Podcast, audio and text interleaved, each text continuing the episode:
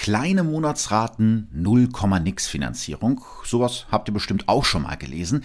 Ich bin da immer ein bisschen misstrauisch, weil so ein angeblich günstiger Kauf auf Raten durch das Kleingedruckte ziemlich schnell ziemlich teuer werden kann. Aber genau dafür gibt's jetzt Anyfin. Diese App deckt hohe und unfaire Zinskosten für euch auf. Dafür analysiert Anyfin mit seiner smarten Technologie eure Raten oder Kreditverträge und ihr erhaltet ein Angebot zur Refinanzierung. Und zwar nur, wenn Anyfin euch einen besseren Zinssatz anbieten kann. Mit der Anyfin-App ist diese Anfrage komplett unverbindlich und kostenlos. Ihr fotografiert ganz einfach die Dokumente, schickt sie rüber und Anyfin macht euch garantiert nur dann ein Angebot, wenn das wirklich günstiger für euch ist. Ihr könnt die App jetzt herunterladen und ausprobieren. Mit dem Rabattcode Verbrechen von nebenan 20 werden euch von eurem refinanzierten Kredit 20 Euro abgezogen. Also testet das gerne mal aus. Den Link und die Infos packe ich euch nochmal in die Show. Shownotes.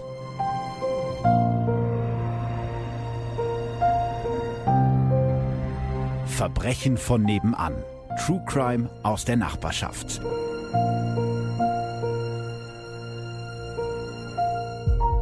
Hallo und herzlich willkommen zu Folge Nummer 10. Alex hat sich schon bereit gemacht, aber dieses Mal habe ich aufgepasst. Folge Nummer 10 von Verbrechen für Neben Verbrechen von nebenan.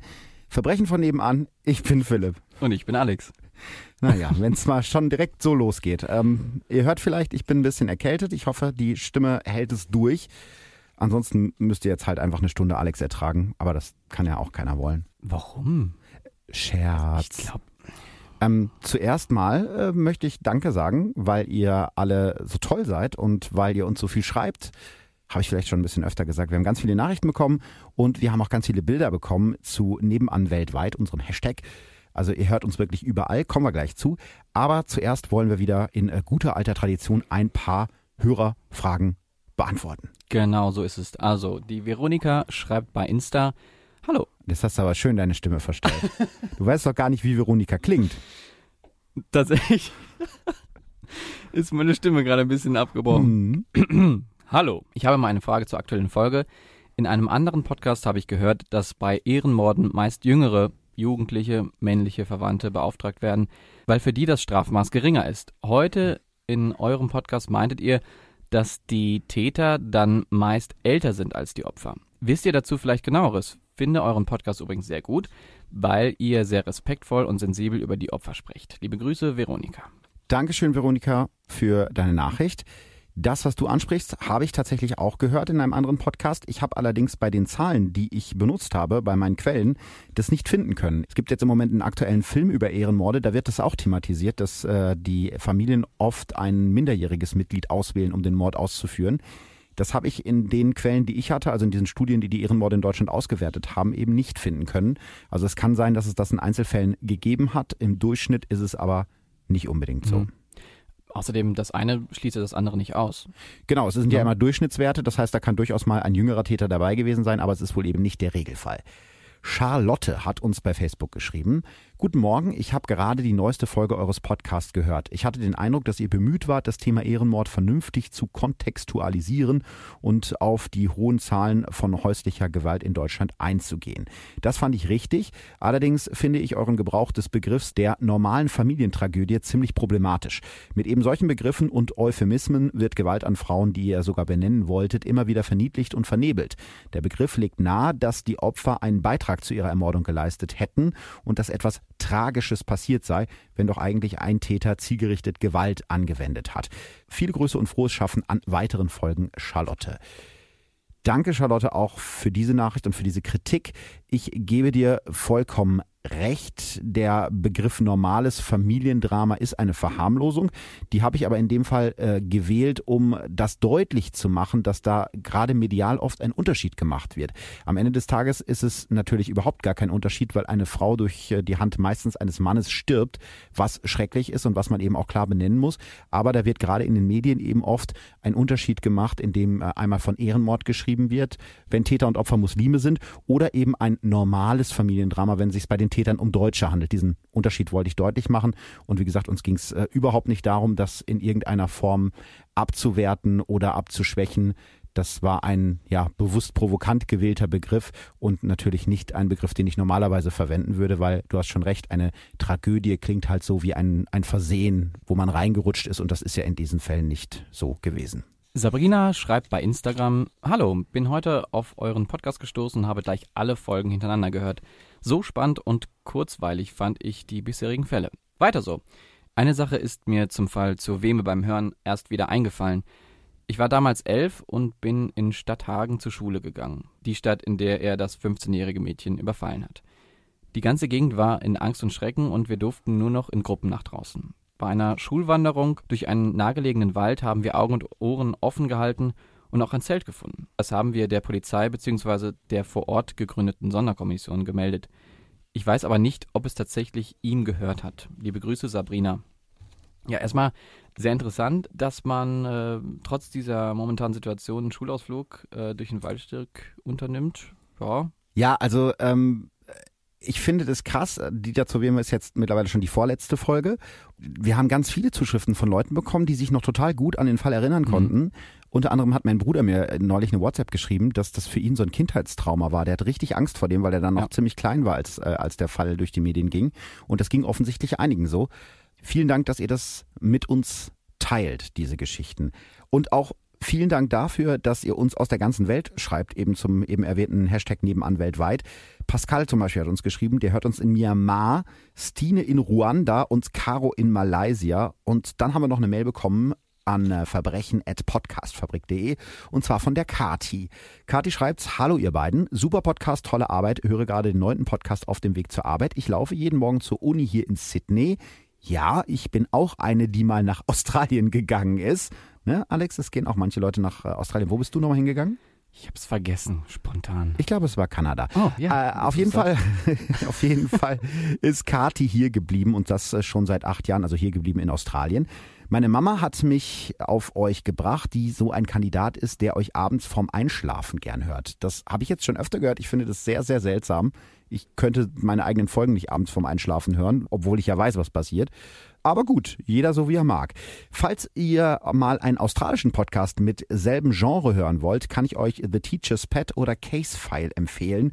Danke für die spannenden Fälle und weiter so.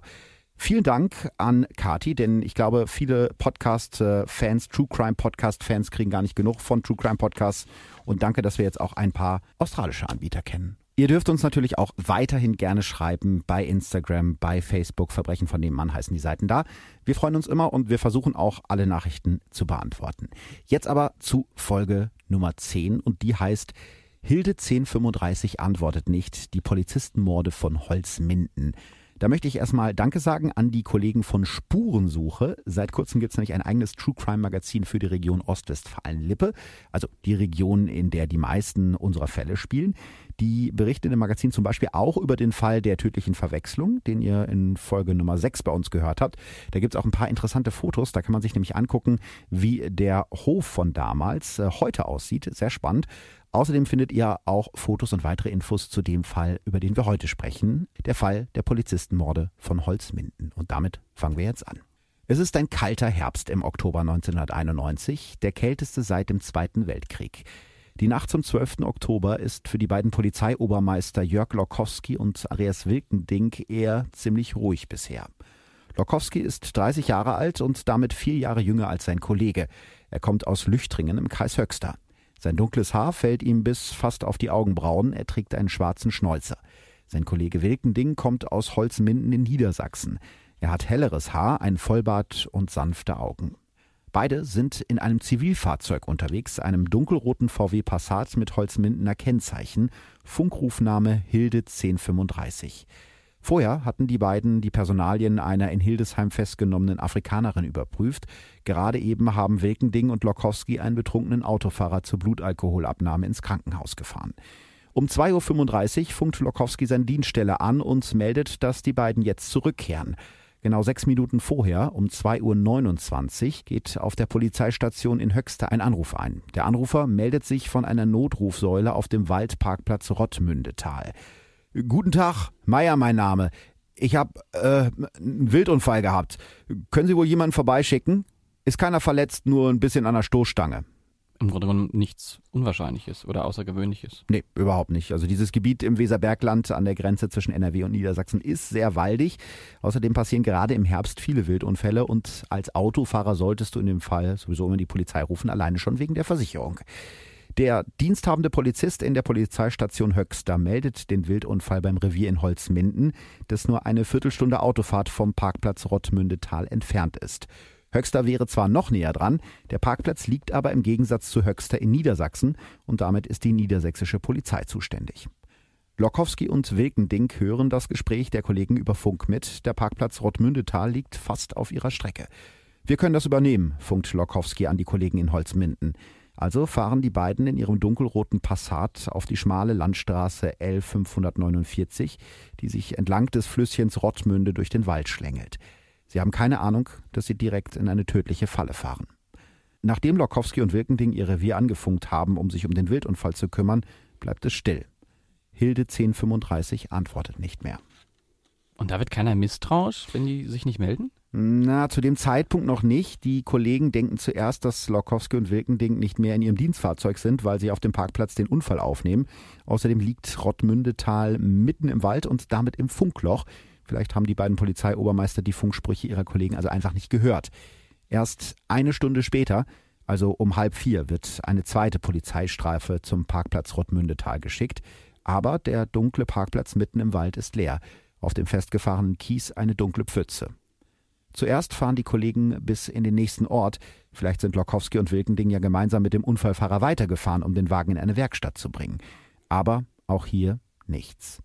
Also fährt die Streife nochmal zurück auf den Parkplatz, leuchtet den Platz aus und sieht sich die Pfütze genauer an. Es ist Blut. Sehr viel Blut. Aber die Polizisten finden noch mehr. Glassplitter von einer gesplitterten Autoscheibe, die Plastikabdeckung einer Autofensterkurbel, Reifenspuren und Patronenhülsen. Aber das ist noch nicht alles. In dem Blut schwimmt etwas. Haare, Knochensplitter und etwas Graus. Gehirn. Die Ermittler sind sich sicher, hier ist etwas Schreckliches passiert. Stunden später, um 10 Uhr, findet ein Förster Hilde 1035. Das Fahrzeug steht auf dem Truppenübungsplatz Senne bei Augustdorf in NRW, rund 50 Kilometer vom Parkplatz Rottmündetal entfernt. Der Passat ist komplett ausgebrannt, aber leer. Die Reifen sind zerschossen, der Wagen steht nur noch auf den Felgen, überall im Metall sind Einschusslöcher. Die Türen sind verschlossen, auf der Rückbank liegt eine Zahnprothese mit vier Zähnen, wie Wilkending sie trägt. Außerdem wird neben dem Wagen das Funkgerät der beiden Polizisten gefunden. An diesem Sonntag startet eine der größten Suchaktionen, die es in Deutschland bis dahin jemals gegeben hat. Insgesamt 6000 Einsatzkräfte und Helfer suchen nach den beiden verschwundenen Polizisten. Über den Wäldern von Höxter kreisen Hubschrauber, Tornados der britischen Rheinarmee fliegen über die Senne und auf der Weser fahren Suchboote auf und ab. Trotz allem fehlt von den beiden Polizeiobermeistern jede Spur. Niemand kann sich einen Reim auf diese grausame Tat machen, sogar ein Terroranschlag scheint möglich. Am Ende ist es die Stimme des Anrufers Meyer, die die Ermittler auf die richtige Spur bringt. Am 15. Oktober, also drei Tage nach der Tat, wird eine Aufzeichnung des angeblichen Notrufes vom Parkplatz Rottmündetal veröffentlicht. Tausende Menschen hören sich die Aufzeichnung in einer extra eingerichteten Service-Rufnummer an. Viele melden sich, weil sie glauben, den Mann, der sich als Meier am Telefon ausgegeben hat, zu kennen. Fachleute des BKA sind sich sicher, dass der Anrufer zwischen 25 und 30 ist. Seine Aussprache weist auf das südliche Niedersachsen oder den Nordosten NRWs hin. Der entscheidende Hinweis kommt von Wachleuten der JVA Bielefeld-Senne. Sie sind sich sicher, die Stimme erkannt zu haben. Es ist Dietmar J. aus dem kleinen Dorf Bredenborn im Kreis Höxter. Ein Kleinkrimineller, der bis September des Jahres seine Haftstrafe in der JVA Bielefeld-Senne verbüßt hat. Dietmar J. ist 29 und gelernter Maschinenschlosser. Gerade erst ist er wegen guter Führung vorzeitig aus seiner zehnmonatigen Haftstrafe wegen Diebstahls in der JVA Bielefeld-Senne entlassen worden. Die Menschen in seinem Dorf kennen ihn als eigenbrötlerischen Waffennah, der lieber Gewehre streichelt als Frauen. Seine größte Leidenschaft ist die Jagd. Lange Zeit hat er nebenbei als Jagdaufseher gearbeitet, aber nach einem Streit mit dem Pächter der Jagd hat er diesen Job vor sechs Jahren verloren. Trotzdem schießt er weiter auf Tiere, bis die Polizei ihm erst seinen Jagdschein und dann seine Waffenbesitzkarte wegnimmt. Während seiner Haftzeit macht er aus seinem Hass auf Polizisten kein Geheimnis. Die Ermittler sind sich sicher, das muss der Mann sein, den sie suchen. Sie bereiten einen Zugriff vor. Es ist Dienstag, der 15. Oktober, als das Spezialeinsatzkommando Bielefeld sich darauf vorbereitet, das Haus in Bredenborn zu stürmen, in dem Dietmar J. mit seiner Mutter und seinen zwei Brüdern lebt. Im Fernsehen läuft gerade das Fußballspiel Deutschland gegen Wales. Es geht um die Quali für die EM in Schweden 1992. Die Polizisten sind sich sicher, dass alle drei Männer vor dem Fernseher sitzen. Der 29-jährige Hauptverdächtige Dietmar J. und seine beiden jüngeren Brüder Manfred, 26, und Ludwig, 25. Mit einer Ramme bricht das SEK die Haustür auf, dann stürmt das Spezialeinsatzkommando das Haus. Sie können Dietmar, seinen jüngsten Bruder Ludwig und die 65-jährige Mutter der drei, Cecilie J., problemlos festnehmen. Aber der mittlere Bruder Manfred verschanzt sich in der oberen Etage des Hauses. Als die Beamten die Tür aufbrechen, liegt Manfred blutüberströmt auf dem Boden. Weil die Ermittler zunächst keine Waffe finden können, glauben sie an einen weiteren Mordversuch. Manfred kommt ins Krankenhaus, seine Mutter und seine drei Brüder in Untersuchungshaft. Erst einen Tag später finden die Ermittler unter einer Kommode ein Messer. Manfred hat versucht, sich mit zwei Stichen ins Herz umzubringen, aber er überlebt. Die drei Brüder sind also festgenommen. Aber die Ermittler kommen trotzdem nicht weiter. Genau. Dietmar J. schweigt eisern. Der mittlere Bruder Manfred liegt nach seinem missglückten Selbstmordversuch im Krankenhaus und auch der jüngste Bruder Ludwig will nicht reden. Der rothaarige jüngste Bruder ist geistig und körperlich zurückgeblieben. Die Ermittler glauben, dass er Angst vor seinem großen Bruder hat und sich nicht traut, etwas auszusagen. Obwohl sein anderer Bruder in Haft sitzt, hat er panische Angst vor ihm. Einer der Ermittler hat äh, später einen spannenden Bericht über die Vernehmung und den gesamten Fall geschrieben, weil er mit dem Urteil und der Darstellung des Falles in den Medien nicht einverstanden ist. Den Bericht könnt ihr euch als PDF im Netz runterladen. Ich stelle den Link später in die Show Notes vom Podcast. Den Ermittlern sagt Ludwig, dass er leiden muss, wenn er etwas sagt, was seinen ältesten Bruder Dietmar nicht gefällt. Obwohl die Ermittler ihm keine Vorwürfe machen und versuchen sensibel mit ihm umzugehen, will Ludwig kein Wort mehr sagen. Da greifen die Ermittler zu einem Trick. Sie fragen Ludwig, ob er nach der Vernehmung mit seiner Mutter sprechen möchte. Als der damit einverstanden ist, holen die Polizisten die Mutter der drei von Höxter auf das Revier nach Holzminden. Auf der Fahrt reden die Polizisten auf Cecilie ein und überreden sie, ihren jüngsten Sohn zum Reden zu bringen. Die willigt ein. Sie will ihren Sohn bitten, alles auszusagen, weil es jetzt sowieso vorbei ist und sein ältester Bruder ihm im Polizeigewahrsam auch nichts tun kann. Nachdem seine Mutter mit ihm gesprochen hat, entspannt sich Ludwig und beginnt zu erzählen. Es ist eine Geschichte voller Hass, die der jüngste der drei Brüder den Polizisten erzählt. Die drei leben gemeinsam mit ihrer Mutter in dem Haus in Bredenborn. Der Vater ist Frührentner und stammt aus dem polnischen Katowice. Zeugen beschreiben den Vater als jähzornig, oft unbeherrscht. Dauernd streitet er sich mit seiner Frau und seinen Söhnen, oft geht es dabei ums Geld. Nach 20 Ehejahren verlässt er die Familie und hat danach kaum noch Kontakt zu ihnen. Seitdem hat der älteste Bruder Dietmar die Rolle des Hausherrn übernommen.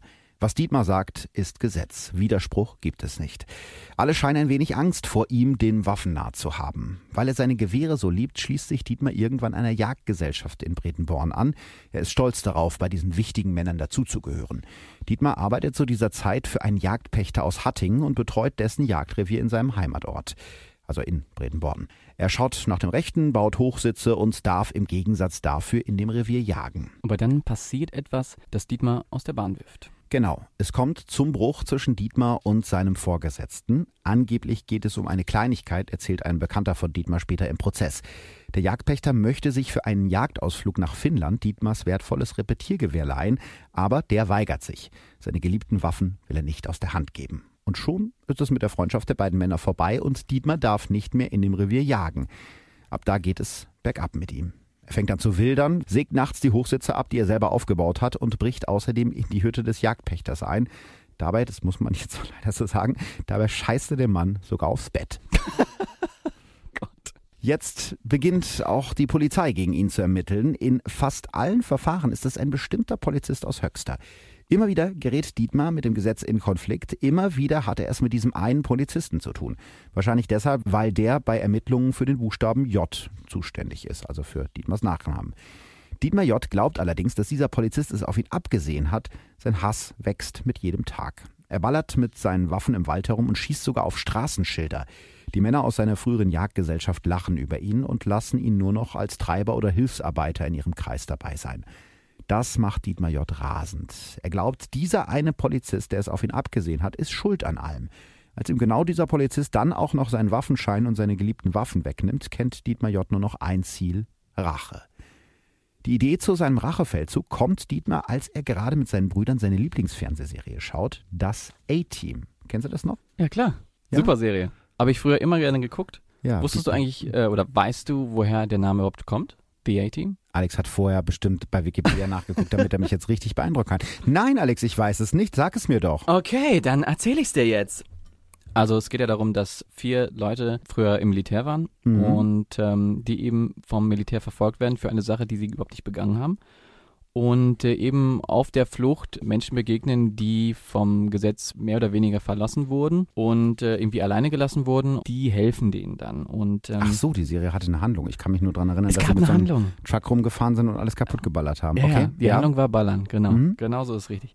Und das A steht halt ähm, oder ist an Anlehnung an eine US Army Special Forces, die hieß Airborne. von der Air Force. Genau, so. Und ähm, daher stand das A in dem Namen des A-Team.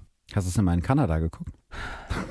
Ich, ich fühle mich hier nicht äh, Entschuldigung. Entschuldigung, aber äh, du hast das gerade schon relativ gut erklärt. Es geht also um Menschen, die sozusagen unrechtmäßig vom Gesetz in Anführungsstrichen verfolgt werden. Und ich glaube, Genau. da hat Dietmar sich wahrscheinlich Mhm. sehr angesprochen von gefühlt. Er ist ja in seiner Wahrnehmung völlig unschuldig. Außerdem, das haben wir auch gerade schon gesagt, wird in der Serie extrem viel rumgeballert, gerne mit Sturmgewehren. Und das ist ja auch so ein bisschen Dietmars Fetisch, nenne ich es jetzt mal. Allerdings gibt es beim A-Team trotz Ballerei eigentlich fast nie einen Toten. Beim Gucken der Serie jedenfalls schmiedet Dietmar J. einen Plan. Er will sich an dem Polizisten, der ihn ja so angeblich drangsaliert, rächen. Er will ihn verschrotten, so heißt es später. Der Tod des Polizisten soll dabei wie ein Selbstmord aussehen und dafür braucht Dietmar eine Dienstwaffe. Ja, und deswegen gehen die drei Brüder auf Diebestour. Genau, schon Mitte der 80er Jahre beginnen die drei Brüder immer wieder Soldaten zu überfallen und in Kasernen einzubrechen, um so an Waffen zu kommen.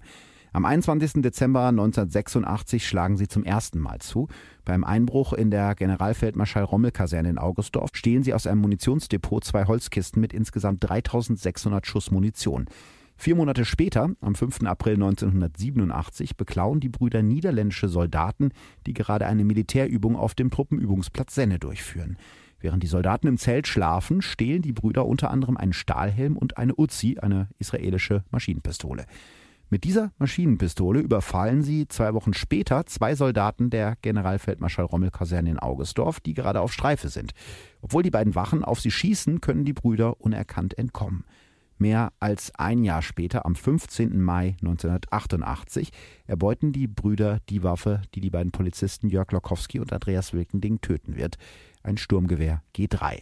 An der York-Kaserne in Stadt Oldendorf im niedersächsischen Kreis Holzminden schneiden die drei zunächst ein Loch in den Metallzaun. Ludwig, der jüngste der Brüder, wartet mit einem Knüppel bewaffnet vor dem Zaun. Manfred schleicht sich an einen Soldaten heran, der gerade auf Streife ist, und schlägt ihn mit einem Knüppel nieder. Dietmar, der älteste Bruder, reißt dem Soldaten die Waffe und die Munition aus der Hand. Ein zweiter Soldat wird auf die Brüder aufmerksam und gibt einen Warnschuss ab. Dietmar schießt mit seiner vom Truppenübungsplatz Senne geklauten Uzi zurück, verfehlt den Soldaten aber. Wieder können die drei Brüder entkommen, ohne dass ihnen jemand auf die Spur kommt. Am 10. Februar 1989 ist der Überfall sogar Thema in der ZDF-Sendung Aktenzeichen XY ungelöst und die Ermittler setzen auf Hinweise auf die Räuber eine Belohnung von 5000 Mark aus, ohne Erfolg. Jetzt haben also die Brüder alles, was sie für ihren Plan brauchen. Ja, äh, ja, fast. Also kurz nochmal zur Erinnerung, Dietmar will sich eine Polizeidienstwaffe besorgen damit dann später den von ihm so gehassten Polizisten aus nächster Nähe erschießen. Danach will er ihm seine eigene Dienstwaffe auf die Brust legen, um das Ganze wie ein Selbstmord aussehen zu lassen. Aber man kann doch feststellen, ob äh, aus der Waffe wirklich geschossen wurde, oder? Ja, richtig. Also bei aller Waffengeilheit hat Dietmar dieses Detail irgendwie nicht bedacht. Er kann den Polizisten nicht mit irgendeiner anderen baugleichen Dienstwaffe erschießen und ihm dann seine eigene Dienstwaffe auf die Brust legen. Die Spurensicherung würde ziemlich schnell feststellen, dass das Projektil eben nicht aus der Waffe stammt, die auf der Brust des Toten liegt. Ganz abgesehen davon gibt es ja auch noch Schmauchspuren, beziehungsweise in diesem Fall wird es keine geben. Immer wenn du eine Waffe abfeuerst, setzen sich mikroskopisch kleine Rückstände aus dem Mündungsfeuer der Waffe auf deiner Haut und deiner Kleidung ab. Man kann also ziemlich genau feststellen, ob jemand gerade eine Waffe abgefeuert hat oder nicht. Dazu kommt dann noch der Eintrittswinkel des Projektils, der ja ganz anders aussieht, wenn ich mir jetzt selber eine Waffe an den Kopf halte, als wenn ich erschossen werde. Alles in allem muss man sagen, dass es ein total schlechter Racheplan ist, der dann am Ende aber trotzdem zwei Polizisten und Familienvätern das Leben gekostet hat. Mhm. Und an der Stelle nochmal einzuhaken, ich glaube, man hätte auch einfacher an eine Polizeidienstwaffe kommen können. Ich meine, es gab jetzt damals noch kein Darknet, ja, aber das genau. Risiko einzugehen, Kasernen und bewaffnete Soldaten zu überfallen, um von denen an Waffen zu kommen, mit denen man dann Polizisten überfällt, um von denen eine Dienstwaffe zu bekommen, also es ist alles ein bisschen ein, ein wirrer Plan. Also sie haben sich halt schon schwerer gemacht, als sie es vielleicht hätten machen müssen. Ja, ähm, abgesehen davon, dass es aus den gerade genannten Gründen ja sowieso nicht funktioniert ja, Ja, genau, genau so ist es. Aber lass uns doch nochmal äh, zurück zum 12. Oktober 1991 gehen, zu der Nacht, in der die beiden Polizisten eben gestorben sind. Was ist jetzt genau passiert? Ja, da widersprechen sich die Aussagen der Brüder. Ich gebe das so weiter, wie der damalige Ermittler Manfred Herrmann das in seinem Bericht schildert, den ich eben schon angesprochen habe, den man sich als PDF runterladen kann. Auch die Theorie mit dem Polizisten, den Dietmar J. so sehr hasste, dass er ihn umbringen wollte und das Ganze wie ein Selbstmord aussehen lassen wollte, das stammt alles von Manfred Herrmann. Seine Ansicht, dass die Polizistenmorde von Holzminden am Ende nur dazu dienen sollten, sich Polizeidienstwaffen zu beschaffen, wird übrigens von vielen nicht geteilt. Ich finde sie aber plausibler als der allgemeine Hass gegen Polizisten, den das Gericht später in dem Fall sehen wird. Deshalb stelle ich die Ereignisse jetzt so vor, wie Manfred Herrmann sie in seinem Bericht schildert. In der Nacht zum 12. Oktober 1991 holt Dietmar J. in seinem Haus in Bredenborn das Sturmgewehr aus seinem Versteck, wo er es die letzten dreieinhalb Jahre gelagert und gepflegt hat. In Begleitung seiner beiden Brüder macht er sich auf zum Parkplatz Rottmündetal. Dort will er einen oder mehreren Polizisten in eine Falle locken, um ihnen ihre Dienstwaffen zu stehlen und damit einen Selbstmord vorzutäuschen. Der mittlere Bruder Manfred sitzt neben ihm auf dem Beifahrersitz und der jüngste Bruder Ludwig auf der Rückbank. Manfred behauptet später, er hätte geglaubt, sein Bruder hätte ihn nur mitgenommen, um im Wald heimlich auf Tiere zu schießen. Auch Ludwig ändert seine Aussage mehrfach. Später sagt er, er wäre in einem ganz anderen Auto gesessen als sein ältester Bruder und hätte den Doppelmord nur von weitem beobachtet. Aber bleiben wir erstmal bei der ersten Version von Ludwigs Aussage. Mit seinem Mercedes-Geländewagen hält Dietmar direkt an der Notrufsäule auf dem Waldparkplatz. Er hält sich die Nase zu, um seine Stimme zu verstellen und ruft über die Notrufsäule die Polizei, der er von dem angeblichen Wildunfall erzählt. Dann kurbelt er die Scheibe der Fahrradtür herunter, legt das Sturmgewehr auf dem Türrahmen ab und wartet auf der linken Seite des Parkplatzes. Wenige Minuten später rollt Hilde 1035 der dunkelrote Passat auf den Parkplatz und hält an der rechten Seite. Andreas Wilkending sitzt am Steuer, sein Kollege Jörg Lokowski auf dem Beifahrersitz. Beide steigen gerade aus dem Wagen aus, als Dietmar J. beginnt zu schießen. Andreas Wilkending wird von fünf Kugeln getroffen und ist sofort tot. Jörg Lokowski versucht noch, sich in Deckung zu bringen, aber er hat keine Chance. Von vier Kugeln getroffen bricht er zusammen.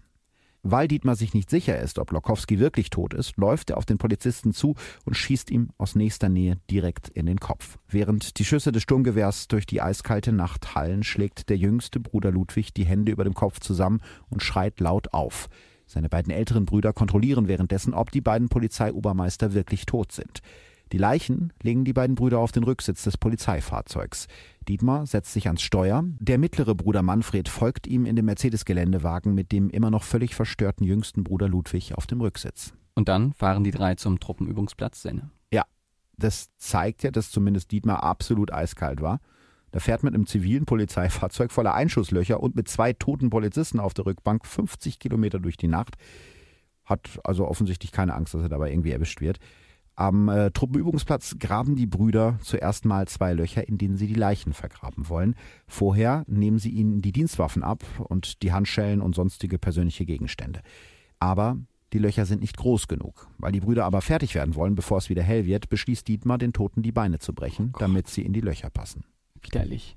Total widerlich. Ja, danach buddeln sie die Löcher wieder zu und verstecken sie unter Laub und Ästen. Ein paar Kilometer weiter wollen sie den Passat der Polizisten entsorgen. Dafür haben sie sich eine Stelle ausgesucht, die schwer einsehbar ist, wo man den Feuerschein also nicht sofort entdeckt. Sie benutzen den abgerissenen Hemdsärmel einer der beiden Polizisten als Lappen, tränken ihn mit Benzin, stecken ihn in die Tanköffnung des Passats und zünden den Lappen an. Sie glauben, dass das Feuer alle Spuren vernichten wird und tatsächlich, der Wagen brennt schnell lichterloh. Zufrieden fährt Dietmar mit seinen beiden Brüdern in dem Geländewagen nach Hause. Die Mission ist erfüllt und die Beweise sind vernichtet denkt er. Als die drei zu Hause ankommen, machen sie eine schockierende Entdeckung. Die beiden Dienstwaffen, die sie den ermordeten Polizisten Lokowski und Wilkending abgenommen haben, sind von Heckler und Koch.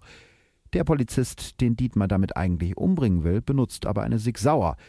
Dietmar kann die erbeuteten Waffen also für seinen Plan gar nicht benutzen.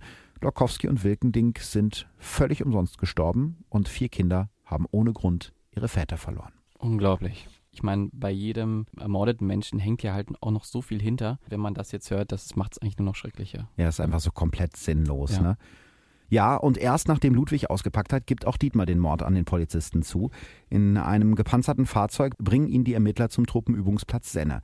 Dort zeigt er ihnen, wo er die Leichen von Lokowski und Wilkending vergraben hat.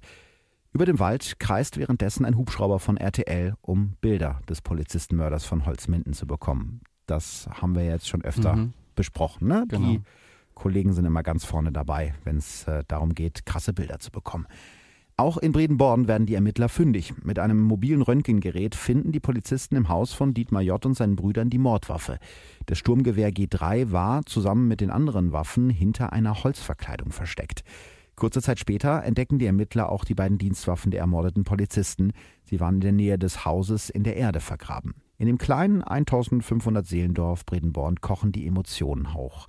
Medien schreiben von den Mörderbrüdern und dem Mörderdorf. Schon der Onkel der drei Brüder soll vor Jahren als Wilddieb erschossen worden sein. Das liegt ihnen im Blut, schreibt eine Zeitung. In dem Haus, in dem die drei Brüder bis zu ihrer Festnahme gelebt haben, werden die Fensterscheiben eingeworfen. Mit Farbe hat jemand in großen Buchstaben Mörderhaus auf die Wand gekritzelt. Daneben ein Hakenkreuz. Also man sieht die ganze Bevölkerung hat es bewegt. Ja, ich weiß nicht, ob das die Bevölkerung war tatsächlich, weil ähm, die Mutter der drei mhm. später in einem Interview gesagt hat, die Nachbarn wären eigentlich ganz nett und verständnisvoll zu ihr oh, okay. gewesen, da hätte mhm. sich nichts geändert. Man weiß es nicht genau, wo jetzt diese Attacken mhm. herkamen. Ja gut, aber lass uns dann doch nochmal über den Prozess jetzt sprechen. Auch der war ja damals heiß diskutiert. Ja, denn das, was da am 8. September 1992 startet, ist ein absolutes Mammutverfahren, das mehr als eine Million D-Mark kostet. Zweieinhalb Jahre soll der Prozess am Landgericht Hildesheim dauern. In 180 Prozesstagen werden die Verteidiger der drei Brüder insgesamt 100 Polizisten in den Zeugenstand rufen. Und zwar egal, ob sie was zu der Tat sagen können oder nicht. Es werden zum Beispiel zwei Polizisten verhört, die bei der Verhaftung der drei Brüder einfach nur die Straßensperren äh, gemacht haben, also die an den Sperren standen. Oder ein Beamter, dessen einzige Aufgabe es war, Faxe vom Faxgerät zur Einsatzleitung zu tragen. Die Verteidigung hat sogar einen Antrag gestellt, die Bevölkerung von Bredenborn in den Zeugenstand zu rufen. Wirklich alle? Ja, alle 1400 Bredenborner sollten befragt werden, um herauszufinden, wer von ihnen behauptet hatte, dass die Brüder immer nur nachts das Haus verlassen. Den Antrag hat das Gericht dann aber doch abgelehnt. Staatsanwalt Seemann nennt den Prozess damals Kasperle-Theater und ich glaube, da hat er nicht ganz unrecht. Dabei scheint die Lage eigentlich relativ klar. Die Ermittler haben Geständnisse, allerdings stellt sich die ganze Zeit die Frage, wie viel Wahrheit in den Geständnissen steckt. Wieso genau? Ja, ich habe eben schon erzählt, dass Ludwig, der jüngste der drei Brüder, im Verhör als erster ausgepackt hat und erzählt hat, dass er in der Nacht dabei war und gesehen hat, wie sein großer Bruder die Polizisten erschossen hat. Kurz danach hat er die Aussage dann aber widerrufen. Auch sein mittlerer Bruder Manfred sagt aus, dass Ludwig in der Nacht nicht dabei war, sondern zu Hause in seinem Bett gelegen hat. Und eben auch die Ermittlungsergebnisse wie die Reifenspuren und die Schusswinkel passen nicht zu dem, was Ludwig ausgesagt hat. Also das passt irgendwie alles nicht zusammen. Nur dann wird mir nicht ganz klar, warum belastet sich dann der jüngste Bruder selber? Ja, das ist die große Frage. Es wird immer wieder erwähnt, dass Ludwig wohl so ein bisschen zurückgeblieben ist. Außerdem sollen die Polizisten ihn bei seiner ersten Vernehmung sehr hart angepackt haben, ihm Essen und Kleidung verweigert haben. Das äh, bestreiten die beteiligten Polizisten aber. Das werden wir also nie erfahren, wie das wirklich war. Irgendwann glaubt dann aber auch die Staatsanwaltschaft, dass Ludwig nicht so tief in der Sache mit drin steckt. Schon vor Prozessbeginn kommt er aus der U-Haft wieder frei. Im Gegensatz zu seinen älteren Brüdern Manfred und Dietmar, die bleiben nämlich bis Prozessbeginn in U-Haft. Dementsprechend lautet die Anklage bei Dietmar und Manfred im Prozess auch auf Mord und bei Ludwig auf Beihilfe zum Mord. Sagt denn Dietmar im Nachhinein dann doch noch aus? Naja, im Prozess schweigt er die ganze Zeit. Dafür belasten ihn seine beiden Brüder, vor allem Manfred. Der erzählt, dass er in der Nacht gar nicht wusste, was sein älterer Bruder vorhatte und dachte, die beiden würden wieder wildern gehen. Eigentlich sei er, also Manfred, auch nur mitgefahren, weil Dietmar keinen Führerschein hatte also der war ihm ja weggenommen worden. Mhm. Was dann geschah, hätte er, also Manfred, nicht mehr aufhalten können. Na gut, also könnte natürlich auch Manfreds Art sein, sich daraus zu reden. Ja, da hast du recht. Aber der älteste Bruder Dietmar schweigt im Prinzip die gesamten zweieinhalb Jahre im Prozess. Das heißt, das Gericht muss dann mit den Aussagen arbeiten, die es zur Verfügung hat. Am 21. Februar 1995 fällt dann das Urteil. Dietmar J. wird als Haupttäter wegen zweifachen Mordes zu lebenslanger Haft mit anschließender Sicherungsverwahrung verurteilt. Der Vorsitzende Richter spricht von einer seltenen Anhäufung schwerer Kriminalität. Der mittlere Bruder Manfred muss wegen Beihilfe zum Mord für zehn Jahre ins Gefängnis. Das Gericht glaubt ihm, dass er eher zufällig in die Tat reingeschlittert ist. Manfreds einziges Verschulden war es, einen Bruder wie Dietmar gehabt zu haben. Seine Passivität jedoch hat zum Mord an zwei Menschen geführt, sagt der Richter in der insgesamt viereinhalbstündigen Urteilsbegründung. Auch der jüngste Bruder Ludwig wird verurteilt, obwohl ihm seine Tatbeteiligung an den Polizistenmorden von Holzminden nicht nachgewiesen werden kann. Trotzdem wird er zu zwei Jahren Haft auf Bewährung verurteilt, unter anderem, weil er beim Überfall der Kaserne in Stadt Oldendorf im Mai 1988 dabei war, bei dem die spätere Tatwaffe erbeutet wurde. Und damit bricht die Familie dann endgültig auseinander. Ja, aber nicht wegen der Morde, sondern wie so oft wegen des Geldes. Der Vater der drei Brüder enterbt Dietmar nämlich nach dem Urteil und das will der nicht akzeptieren und zieht deshalb 2003 aus dem Gefängnis heraus vor Gericht. Sein mittlerer Bruder Manfred ist mittlerweile aus der Haft entlassen worden, lebt unter neuem Namen an einem anderen Ort und schlägt das Erbe des Vaters aus. Somit ist der jüngste Bruder Ludwig der alleinige Erbe und dagegen klagt Dietmar. In der ersten Verhandlung gibt das Landgericht Paderborn Dietmar sogar recht. Ein Pflichtteil darf nur entzogen werden, wenn ein ehrloser Lebenswandel vorliegt. Und für das Paderborner Landgericht kann ein einziges Verbrechen eben kein ganzer Lebenswandel sein. Na gut, aber man sieht ja, dass in der vorherigen Lebensgeschichte da schon viele Taten vorliegen die wurden nicht mit berücksichtigt dann? Ja, irgendwann ist dem Gericht dann auch aufgefallen, dass er genau. eben nicht nur zwei Polizisten erschossen hat, sondern auch unter anderem Wilderer mhm. war, dass er diese Überfälle begangen hat auf die Bundeswehrkasernen und so weiter das und so weiter. Das ja schon irgendwie ins Bild. Ja, also weil sich Dietmar J. dann eben noch so viele andere Sachen hat zu Schulden kommen lassen, könnte man jetzt wohl doch von einem Lebenswandel sprechen. Die Verweigerung des Pflichtteils sei also doch rechtens denkt das Gericht dann irgendwann am Ende. Damit bewahrheitet sich eigentlich doch irgendwann das, was die Mutter der drei Brüder, Cecilie J., vor Beginn des Verfahrens gesagt hat, nämlich es hat drei Familien hart getroffen, die beiden Polizistenfamilien, aber uns auch. Da hat man es irgendwie wieder, was ich eben schon sagte, da steckt eben doch noch mehr dahinter und selbst auch bei den Familien eben wo der Täter herausstammt. Ne? Ja, ich weiß natürlich nicht, ob man das so vergleichen kann, weil die ja, Familien der Polizisten es ist, es ist haben die nicht zu vergleichen. Ja, natürlich. die haben die wirklich verloren, die sind tot. Aber zumindest ansatzweise kann ich es nachvollziehen, weil stell dir vor, du hast drei Kinder und alle drei kommen in Knast. Genau. Beziehungsweise einer ja nur auf Bewährung, aber ich gehe mal davon aus, dass die Mutter wahrscheinlich nicht geahnt hat, was die vorhatten. Mhm. Und sowas ist natürlich ganz schrecklich, wenn dann äh, da auch eine Familie zerbricht. Natürlich. Weiß man jetzt im Nachhinein, was aus den Brüdern geworden ist? Ich konnte ein bisschen was rausfinden. Manfred lebt, wie gesagt, unter neuem Namen irgendwo im Kreis Höxter. Der älteste Bruder Dietmar ist immer noch in Haft. 2010 hat das Landgericht Lüneburg festgelegt, dass er mindestens 25 Jahre im Gefängnis bleiben muss. Darüber haben wir ja schon mal gesprochen. Wenn man in Deutschland mhm. zu einer lebenslangen Haftstrafe verurteilt wird, ist nicht direkt festgelegt, wie lange man im Gefängnis bleiben muss. In seinem Fall mindestens 25 Jahre. Das wäre bis 2020. Anfang 2008 hatten Dietmars Anwälte nochmal einen Antrag auf vorzeitige Haftentlassung gestellt, aber der ist abgelehnt worden. Aktuell sitzt Dietmar in der JVA Roosdorf bei Göttingen. Und selbst wenn die 25 Jahre um sind, greift die Sicherungsverwahrung, die ich eben schon erwähnt habe. Es könnte also sein, dass der älteste der drei Brüder nie wieder freikommt. Interessant ist auch die Geschichte des jüngsten Bruders Ludwig. Der lebt immer noch in Bredenborn. Beruflich konnte er nach den Morden nie wieder Fuß fassen und schlägt sich mit kleineren Jobs durch. Die Dorfbewohner haben ihm längst verziehen. Für sie ist der älteste Bruder Dietmar der Böse unter den drei Brüdern. Ludwig beschreiben sie als hilfsbereiten Naturfreund, der gerne spazieren geht.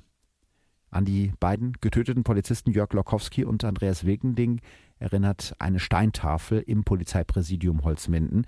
Am Tatort, dem einsamen Waldparkplatz Rottmündetal, steht so ein kleiner Gedenkstein und die Notrufsäule, die in der Nacht zum 12. Oktober 1992 den Tod von zwei unschuldigen Polizisten erst möglich machte, die ist mittlerweile abgedeckt. Wahnsinn. Ich habe da jetzt schon mehrmals drüber nachgedacht, dass man es als Polizist, glaube ich, auch gar nicht so einfach hat in der heutigen Zeit, wie ja, auch damals. in der heutigen, genau. Ne? Ja. Wie auch damals. Und ähm, dass die schon sehr viel über sich ergehen lassen müssen, ähm, was natürlich auch irgendwie psychisch sehr schwierig sein kann. Aber die beiden waren im Endeffekt einfach zur falschen Zeit am falschen Ort und waren einfach unglücklich, dann eben diejenigen, die da hingefahren sind. Mhm. Was das irgendwie nochmal sehr viel schrecklicher macht irgendwie.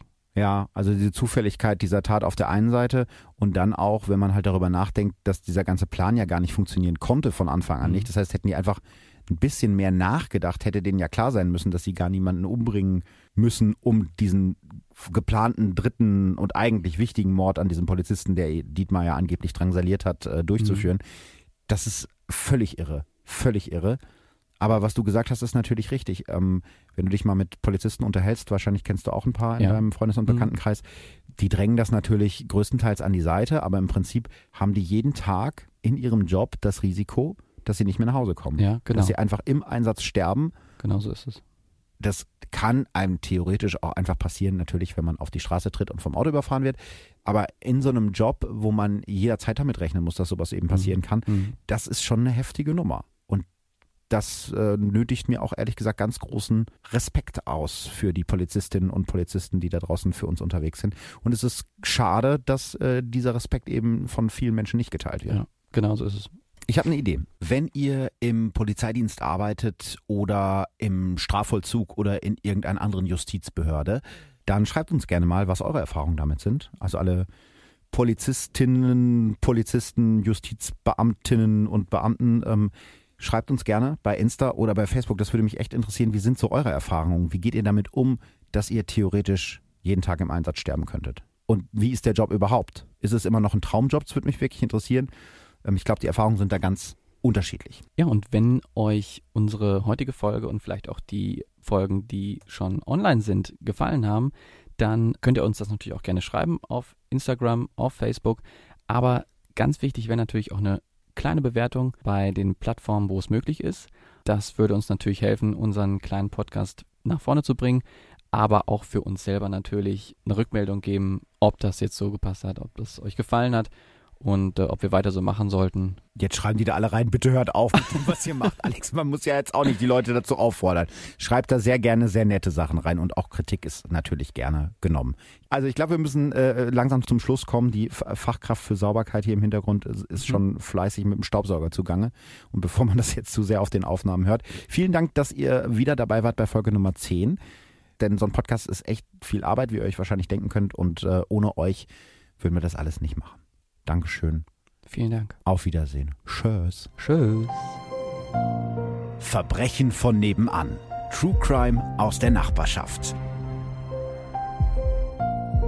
Mehr Infos und Fotos zu unseren Fällen findet ihr auf unserer Facebook- und unserer Instagram-Seite.